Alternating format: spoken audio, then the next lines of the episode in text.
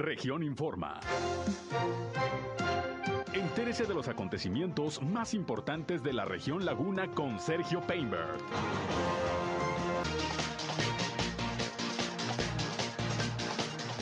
No descarte el alcalde de Torreón, Jorge Cerveño, suspensión de eventos por la tercera ola del COVID-19.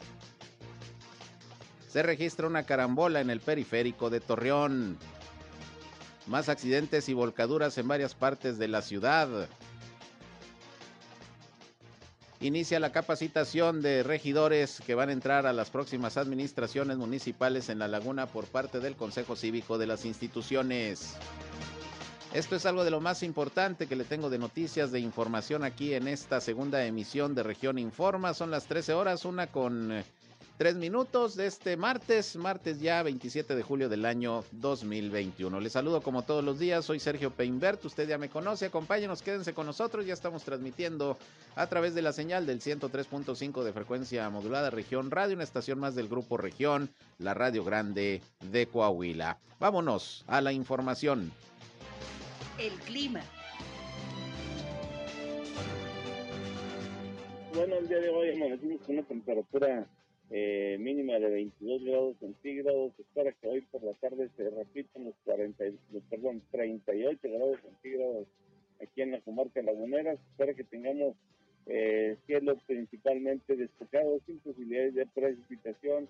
Esto es en los próximos tres o cuatro días vamos a tener estas condiciones, temperaturas calurosas y buenos cielos principalmente despejados. Eh, no tenemos algún sistema meteorológico todavía que nos esté ingresando o que nos pueda ingresar eh, precipitación aquí en la comarca lagunera y bueno, continuamos con las temperaturas cálidas y calurosas por la mañana. El clima.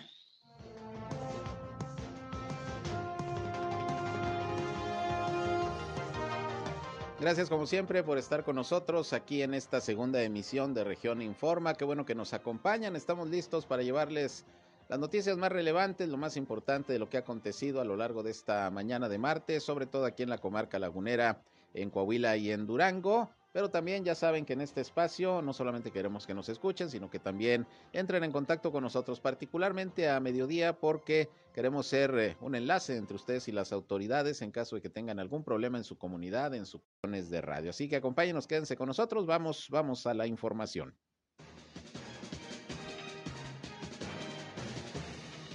Bueno, pues en principio le comento que varios accidentes viales se han registrado en las últimas horas aquí, sobre todo en la ciudad de Torreón. Esta mañana, déjeme le comento que se registró una carambola ahí en el periférico de, de Torreón, en el puente Valleverde. Esto fue aproximadamente a las 10 de la mañana en los carriles de circulación de Gómez Palacio a Torreón. Hubo un choque múltiple ahí pues una carambola en la parte alta de este puente. No hubo afortunadamente personas lesionadas, solo daños materiales, algunos golpes por ahí eh, que recibieron los conductores, pero, pero no hay mayor inconveniente. Fueron por lo menos tres los vehículos que participaron y según los peritos, bueno, pues el exceso de velocidad, el congestionamiento vial, el no respetar la distancia entre vehículos, eso es muy importante. Bueno, pues es parte de lo que propició este, este accidente que le digo, pues salvo daños materiales, no, no pasó a mayores. Eso sí, pues el caos que se genera siempre que en el periférico pues hay un eh, percance vial o algún vehículo se descompone. La verdad es que es un verdadero están eh, las cosas con los accidentes viales. Manejen con precaución, de veras, como siempre, les invitamos a, a que respeten los reglas que presentan, pues para precisamente tengan conocimiento de cómo están las cosas. Los accidentes viales se han incrementado en lo que va de este año 2021 con relación al mismo periodo del año 2020 y más los accidentes provocados por la ingestión de alcohol. Por eso regresó el operativo alcoholímetro a la ciudad de Torrecho, pues aumentaron los accidentes. Dijo que ante la tercera ola que se está registrando en estos momentos de COVID-19 a nivel nacional, pues no se da la posibilidad de que se tengan que cancelar algunos eventos en las próximas semanas si es que el número de contagios eh, continúa en aumento. El presidente municipal Jorge Cermeño destacó que el proceso de reactivación económica y social a nivel local y estatal se ha hecho con responsabilidad y en ese sentido descartó que por el momento se vayan a cancelar eventos eh, eh, o vaya a haber cierre de actividades económicas, pero si la situación continúa complicada con la tercera ola del COVID-19, bueno, se tendrá que analizar la situación, ya se verá qué pasa en las próximas semanas. El alcalde dijo que la fórmula que se ha empleado en Torreón y en todo Coahuila tiene que ver con el aspecto de la vigilancia, la inspección y la aplicación de protocolos sanitarios específicos, esto en lugar de privilegiar las acciones de confinamiento en diversos sectores productivos, pero pues si las cosas se ponen difíciles, obviamente se tendrá que pensar en otras medidas. Por lo pronto, pues eh, Coahuila se mantiene en semáforo epidemiológico en color verde, lo cual ya es una ventaja y por eso no se eh, tiene pensado en estos momentos cerrar actividades económicas o cancelar eventos, salvo que eh, la pandemia siga creciendo los casos sigan aumentando y el, número de hospitalizados también, que afortunadamente todavía en Coahuila eh, se mantiene bajo el número de ocupación de camas COVID, anda pues en menos del 6%, es un nivel bajo de hospitalización en comparación, por ejemplo, en Durango, en donde ya se tiene hasta un 40, poco más del 40% de ocupación de camas COVID.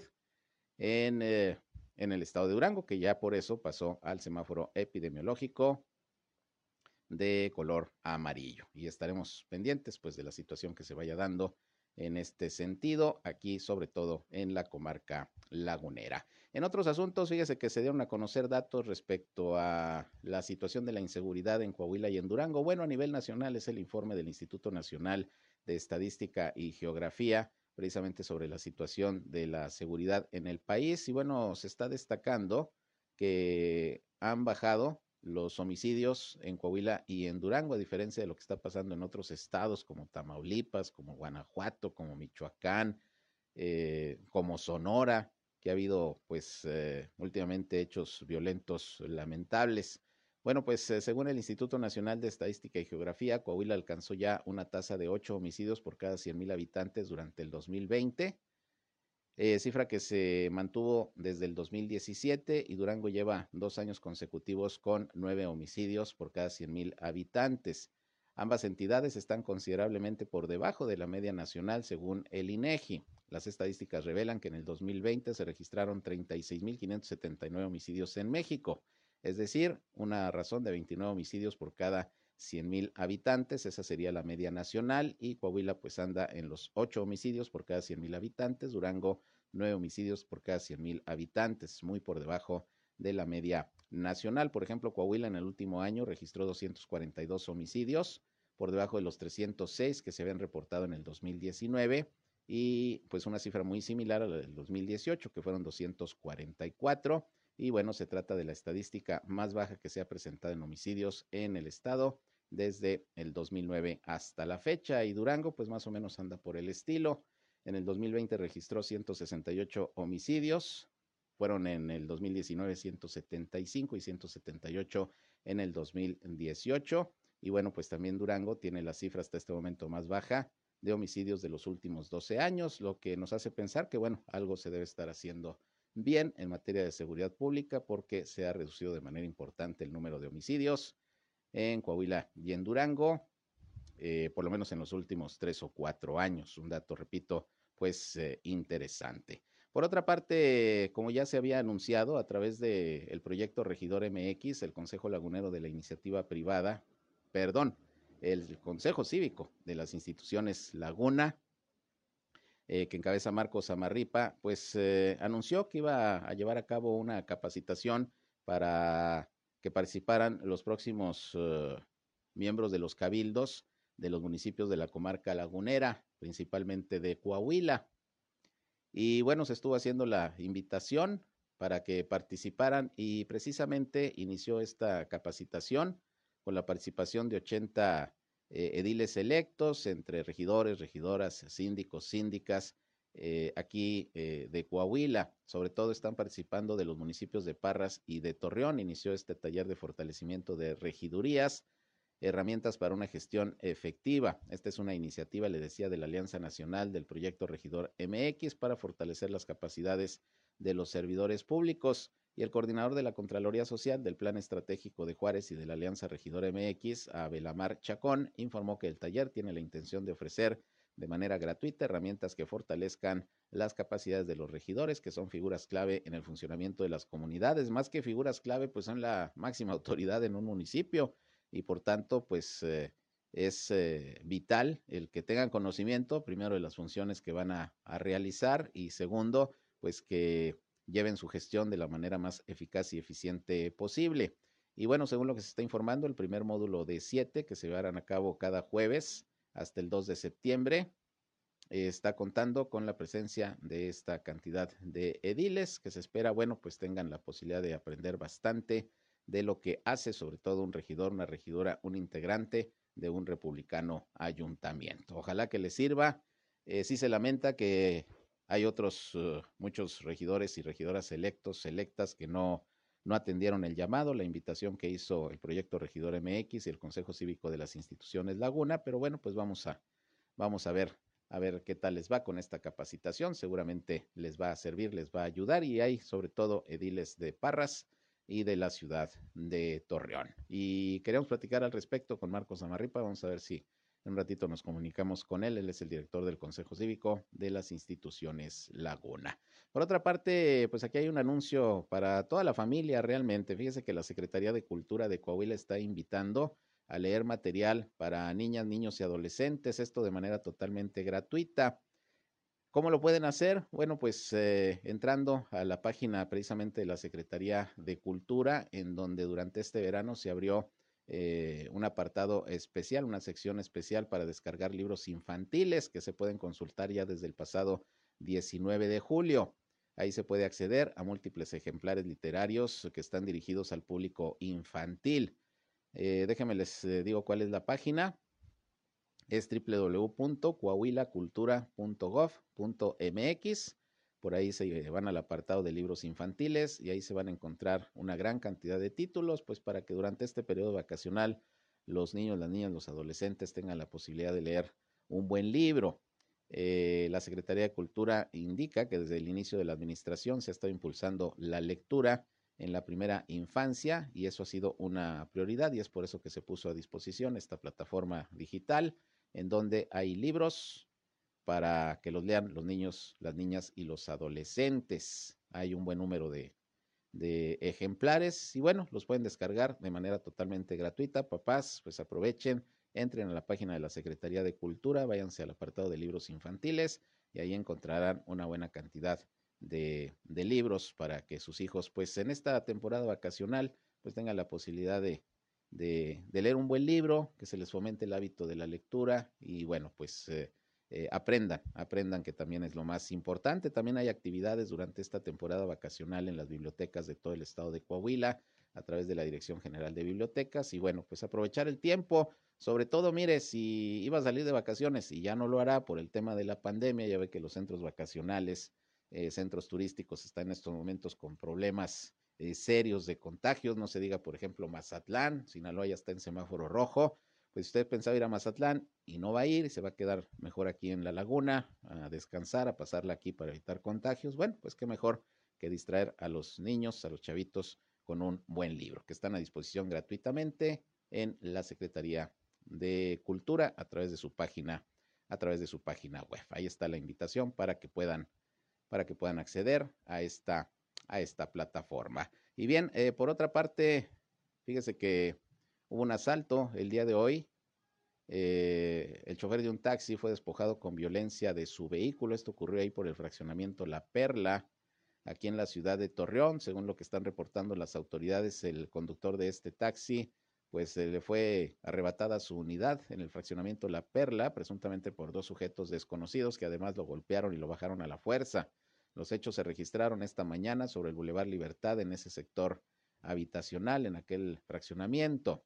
Se trata de un automóvil Chevrolet Sedan color amarillo de la base Zodiaco con el número económico 117, por si usted lo ha visto por ahí. Bueno, pues resulta que se lo robaron al taxista.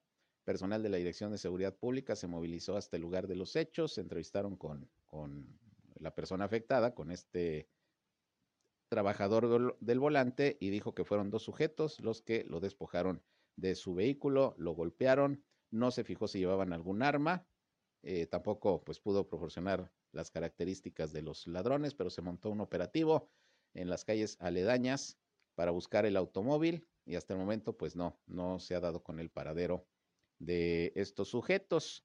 Ya se procedió a interponer la denuncia ante la Fiscalía General del Estado de Coahuila Y aquí es donde yo me pregunto, bueno, ¿y los helicópteros para qué sirven?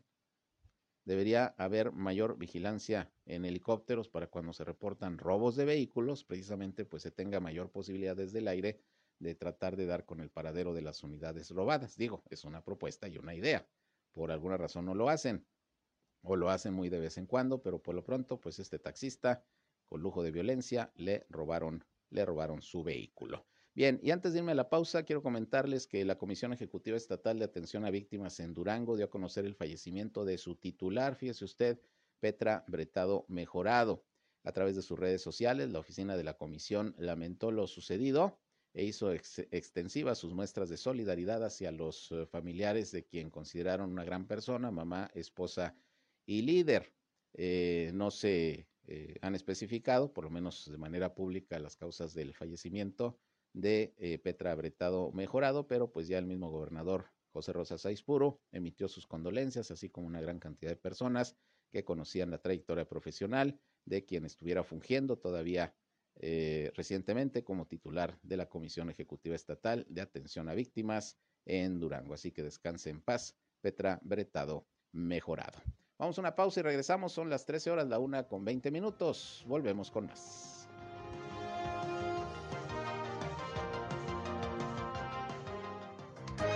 Región Informa.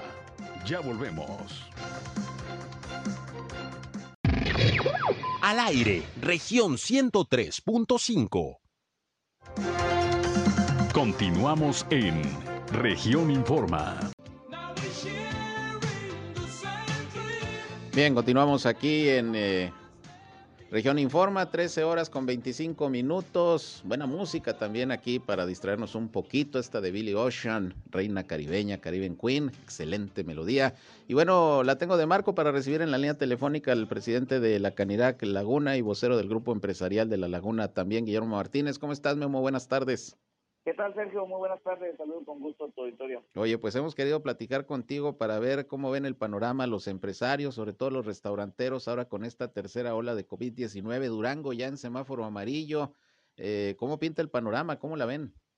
Mira, la verdad que sí estamos, pues más que preocupados, ocupados, Sergio. Creo que con la aplicación de los protocolos, si la llevamos como debe ser y como lo realmente lo hicimos durante la pandemia cuando estaban los los los tiempos más álgidos, creo que debemos salir adelante y en semáforo verde. Te voy a explicar por qué, porque creo que ahorita Coahuila ha sido un referente en lo que es el manejo de la pandemia y también obviamente pues ha sido un factor muy importante no solo los, los todos los giros que hemos estado aplicando en los protocolos sino también la gente creo que ha sido muy consciente de saber cuidarse y de cuidarse entre entre uno y otro entonces creo que nosotros por ahí podemos rescatar esto. Obviamente también la llegada de las vacunas que ha venido a ayudar en gran medida para que no haya gente que ya tenga la vacuna y que no se vuelva a contagiar, ¿no? Eh, claro. Eh, hasta ahorita las autoridades, pues incluso en Durango han dicho que no hay eh, restricciones todavía en la cuestión de en cuestión de las actividades económicas, pero pues como van las cosas, si no nos cuidamos, pues sí se corre el riesgo, ¿no? Sí, definitivamente siempre va a estar ahí latente el riesgo de que pudiera eh, haber restricciones en cuanto a la movilidad y obviamente también en cuanto a los aforos en diferentes sectores y obviamente en el gremio gastronómico es uno de los que por lo regular cuando hay este tipo de restricciones son los que más indignos a nivel hospitalario que tiene, que obviamente pues también no, no debemos de continuar aumentando el número de contagios, ¿no? Claro, eh, ¿has observado tú en algún momento que todavía en Coahuila en promedio es bajo, un poquito más del 5%, cuando sí en Durango ya andan por ahí del 30, 40% en algunos puntos del estado, pues hay que tratar de, de, evitar que lleguemos a esa situación. Finalmente, Guillermo, te preguntaría eh, cómo van con el tema de las campañas para promover ante la ciudadanía que no maneje bajo los influjos del alcohol. El viernes pasado, pues ya muy molesto, el director de Tránsito y Vialidad dijo que mano dura y que cero contemplaciones para quien maneje bajo los influjos del alcohol, porque siguen los accidentes, sobre todo de los chavos. ¿Cómo la ven ustedes? Sí, mira, la verdad que esa es una labor que tenemos que seguir trabajando con los jóvenes. La verdad que a, a los jóvenes de entre 18 y 30 años se les ha dado, la verdad que este, un seguimiento y son los que han sido los causantes de estos accidentes que lamentablemente, como bien lo comento, siguen presentándose. Nosotros tenemos que seguir trabajando con ellos, vamos a, a buscar de qué manera también el municipio, obviamente, él es el también de los principales interesados que quiere ver cómo llevamos de la mano una campaña en el que precisamente tenemos que hacer primero la conciencia. Bueno, y la conciencia no solo es participación municipio y, y el gremio restaurantero de bares, sino también tiene que ir incluidos los padres. Creo que también desde que los jóvenes están en casa deben de salir con un mensaje bien dirigido de parte de los padres para que precisamente no se no se lleve esta combinación que es muy mala, la de alcohol como en el volante no es nada nada bueno. Así es, pues vamos a esperar que realmente haya conciencia y haya pues la posibilidad, sin duda, de que se, se tome esto con mayor responsabilidad y como lo dices tú y como lo ha dicho el director de tránsito y la autoridad, pues también es responsabilidad en mucho de los padres que ya pues facilitan el vehículo a sus hijos. Hay que estar pendientes de, de si ingieren alcohol, si manejan esas condiciones, pues para que haya correctivos desde casa. Pues te agradezco, como siempre, eh, Guillermo, algo que quieras agregar. No, todo bien, y al contrario, muchas gracias, agradecerte a ti, Sergio. Gracias, Guillermo. Hasta luego.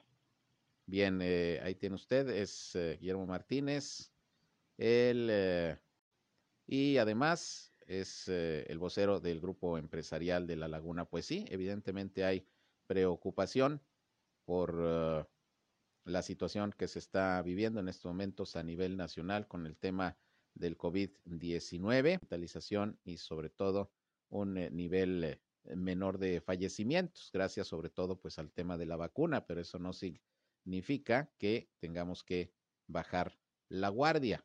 Eso es lo importante. Entonces, pues sobre aviso no hay engaño y si en el caso de Coahuila queremos seguirnos manteniendo en semáforo verde, pues hay que seguir eh, con las eh, no deje de usar el cubrebocas, aunque ande vacunado, aunque ande vacunada, no deje de usar el cubrebocas, el gel antibacterial, la sana distancia, no vaya a lugares aglomerados. Todo esto es todavía por precaución porque está demostrado que la pandemia continúa activa y por eso ya en todo el país la mayoría de los estados están de amarillo a rojo. Sinaloa es el que está en rojo, nada más, pero todos están casi de amarillo a naranja, nada más Coahuila, Aguascalientes. Que, muy bien, muy satisfechos con, con, la respuesta. La verdad es que no pensábamos que, fuera a haber tanta tanto interés por parte de los de los regidores de pues de muchos municipios eh, del país, estos regidores, regidoras electos. Eh, se alcanzaron a inscribir más de 19 estados de la República. Ya tuvimos la semana pasada eh, la la, el primer taller que fue sobre el marco normativo de, del cabildo. Hubo más de 300 regidores por ahí en, eh, en esta en este evento en esta actividad. Y yo destacaría Sergio si me permites eh, señalar que afortunadamente Coahuila fue el estado que más registros tuvo a nivel nacional. Eh, más de 80 regidores de, de varios municipios de aquí de, del estado, de 15 municipios de Coahuila fue, fueron los que se registraron y bueno, fue el primer lugar a nivel nacional, creo que eso es, satisfactorio. Eh, sin embargo, pues, obviamente aquí a nivel local, en la zona metropolitana, eh, tuvimos buena respuesta en el caso del municipio de Torreón, pero eh, no vimos regidores de Matamoros, por ejemplo, o de Francisco y Madero, eh, de San Pedro solamente uno se inscribió mm. y vemos y vimos o, obviamente pues interés también de otros municipios que la verdad es que nos llamó aquí mucho la atención el caso de Parras de la Fuente hubo 20 registros el municipio de Frontera eh, Monclova hubo 8 registros Ramos Arizpe 6 registros entonces eh, por un lado pues contentos con esta convocatoria y, y por lo que ha generado pero también pues un poco sorprendidos por los municipios aquí de, de la zona metropolitana de, del, del, lado acá de, de, Coahuila. ¿no? En total, ¿cuántos fueron los registrados a nivel nacional?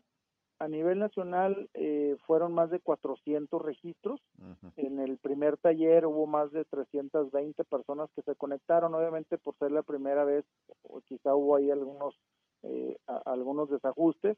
Esperemos que en este primer, en este segundo taller que, que es este jueves, eh, que vamos a hablar sobre cabildo abierto, sean más las personas que, que se registren, ¿no? Pero la verdad es que pues, la convocatoria eh, fue, fue muy, muy buena, se fueron sumando cada vez más, pero sí yo destacaría el caso particular de, de Coahuila, que fue de los 19 estados, bueno, 20 ya estados porque se incluyó San Luis ya, fue el que más registros obtuvo. ¿Cuál es el objetivo de esta capacitación, eh, Marco?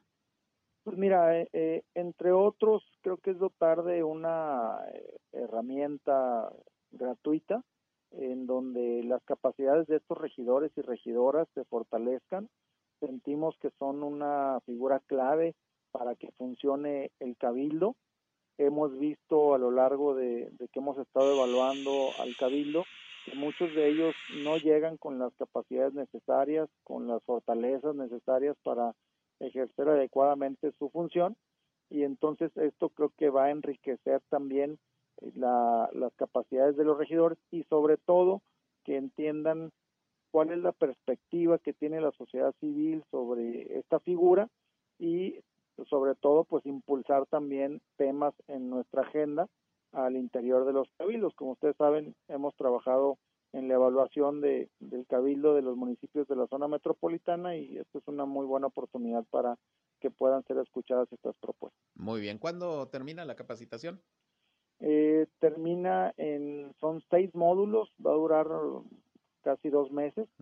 Eh, la primera hora eh, son todos los jueves a las 11 de la mañana y hay obviamente una base de datos ahí importante. La primera hora la dan expertos y la segunda hora se queda ya el grupo local con la organización local para tratar de atender temas eh, locales en cada uno de los temas que, que se van a tratar. Muy bien, pues ojalá, ojalá que sirva de mucho esta capacitación para los próximos ediles, regidores, regidoras, síndicos, síndicas, sobre todo, Marco, porque al final de cuentas forman parte del órgano que es la máxima autoridad en, en un municipio donde se toman las decisiones y pues qué mejor que haya gente, pues cuando menos tenga noción de la labor que va a desempeñar, ¿no? Sí, y, sobre todo que, entiendan y comprendan que eh, su buen desempeño eh, impacta en el bienestar de la ciudadanía, así como su mal desempeño pues puede afectar en el malestar de la ciudadanía, eh, porque obviamente tenemos muchos servicios deficientes, y creo que esta colaboración que tenemos con otras organizaciones a nivel nacional, pues seguramente viene a reforzar a esta figura dentro del cabildo. Muy bien, Marco. Pues eh, finalmente te preguntaría ya en otro tema, tú eres eh, parte de la Mesa de Salud de la Laguna como Consejo Cívico de las instituciones, ¿cómo están viendo el tema de la tercera ola y ahora que Durango sobre todo pues ya pasó al semáforo amarillo?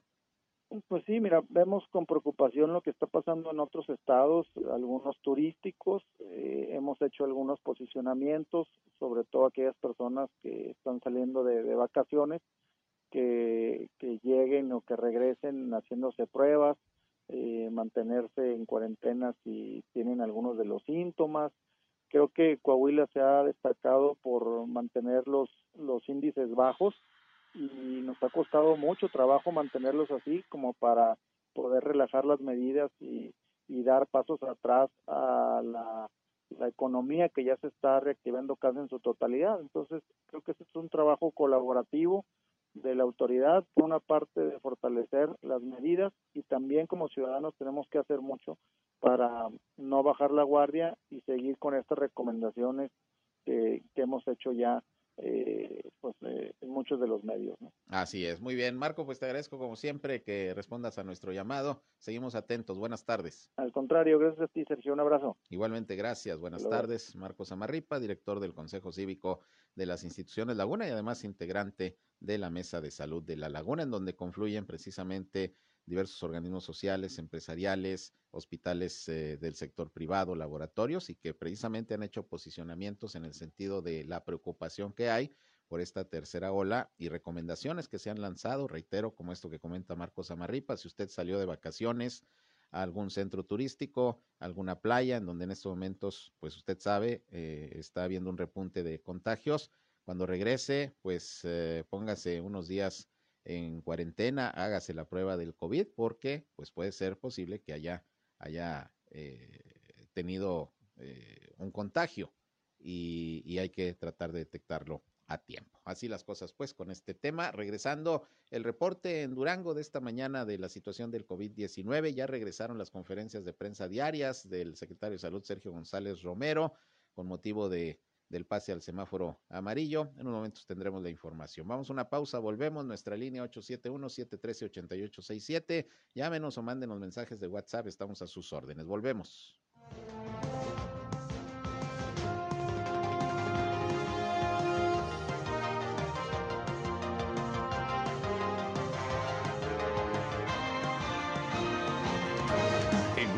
regresamos a Región Informa. Somos Región Radio 103.5. Regresamos a Región Informa.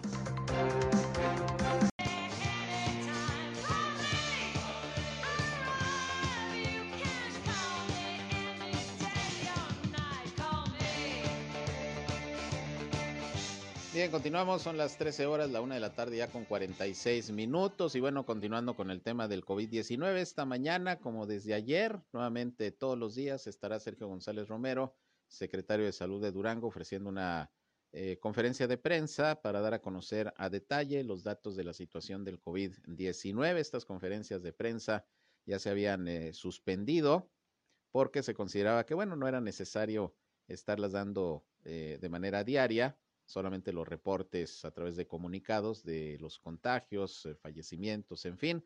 Pero pues ante las circunstancias y ahora que regresa Durango al semáforo epidemiológico amarillo, pues eh, el gobernador José Rosa Saispuro pidió al secretario que nuevamente todos los días esté informando de manera clara eh, a los medios de comunicación y a la ciudadanía de cómo está la situación de la pandemia. Obviamente, pues ahí hay preguntas para para el secretario por parte de los medios de comunicación, pues para despejar dudas de la situación. Y bueno, vamos a escuchar el reporte de esta mañana que ofreció, repito, el secretario de Salud de Durango. Escuchemos.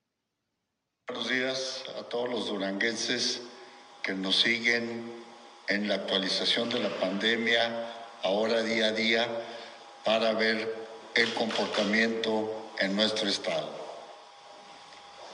Ya son 36.129 casos positivos confirmados, con 39.530 recuperados y 700 sospechosos. Son 2.477 defunciones.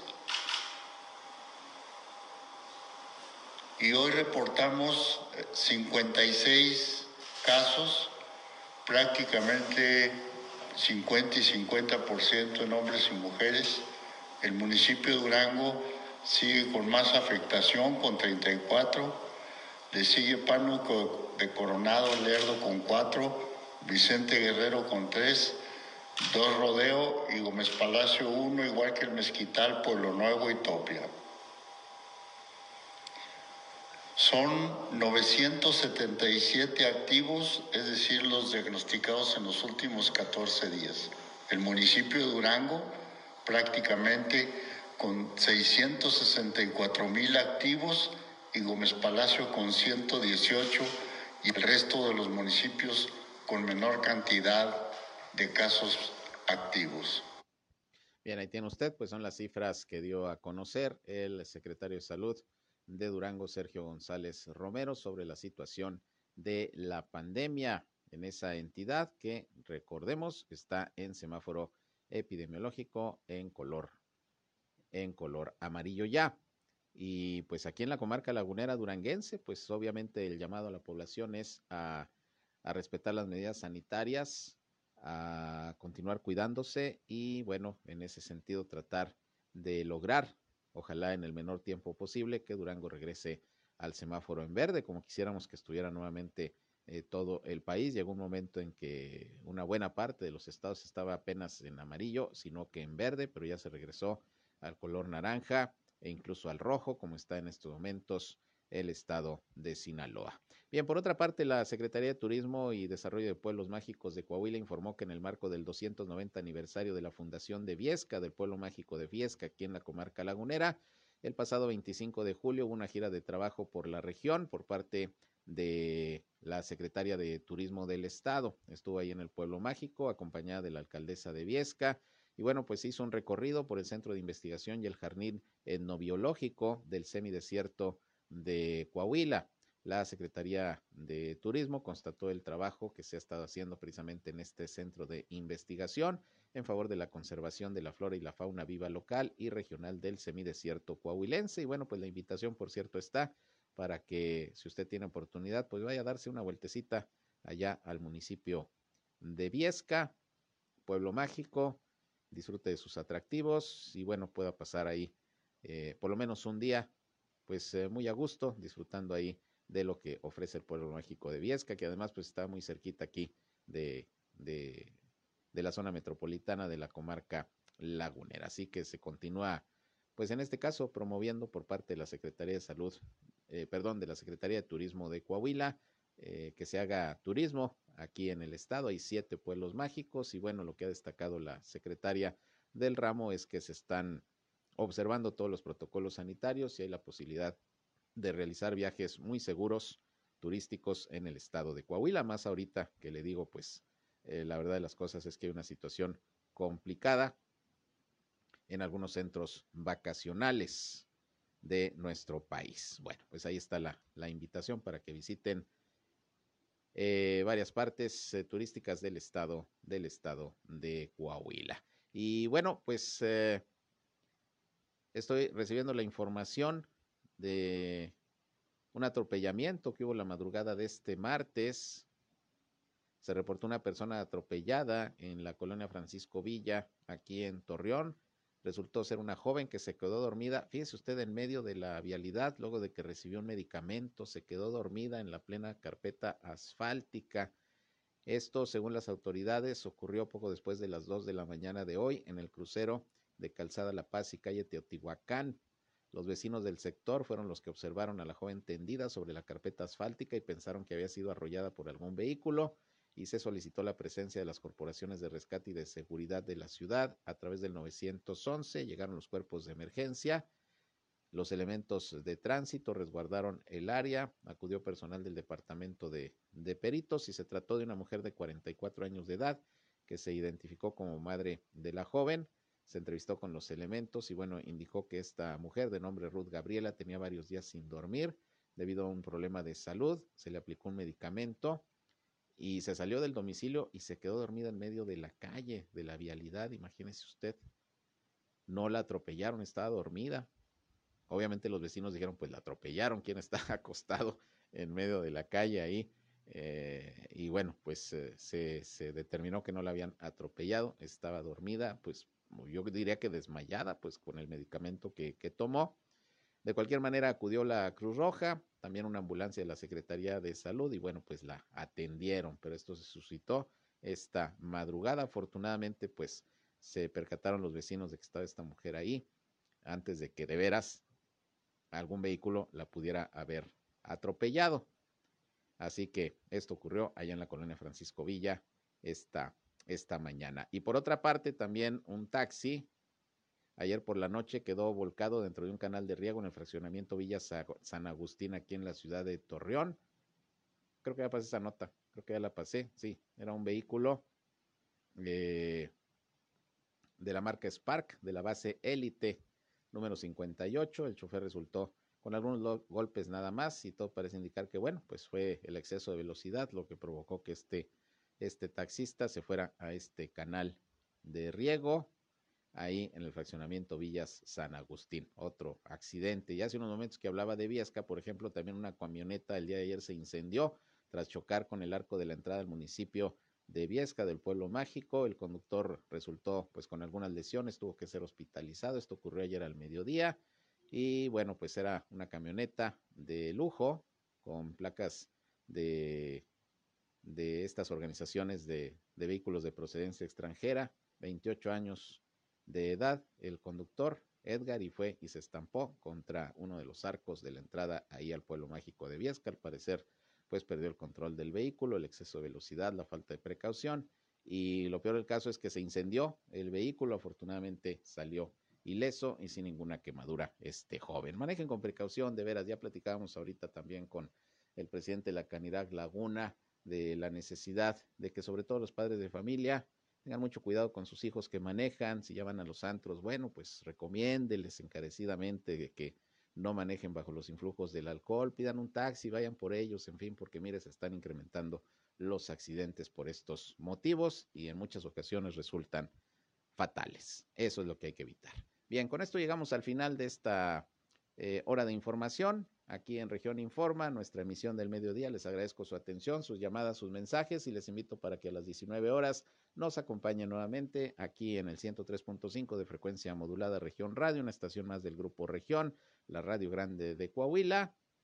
En nuestra tercera emisión a las 19 horas, donde ya les tendré el resumen más completo de la radio en la comarca lagunera, con todas las noticias, lo más relevante de lo acontecido a lo largo de este martes aquí en la laguna de Coahuila y de Durango. Por lo pronto sigan con nosotros aquí en la señal del 103.5 de FM. Yo soy Sergio Peinbert, usted ya me conoce. Pásenla bien, buenas tardes, muy buen provecho y cuídense también del calor porque hasta 38 grados centígrados vamos a tener nuevamente el día el día de hoy. Buenas tardes.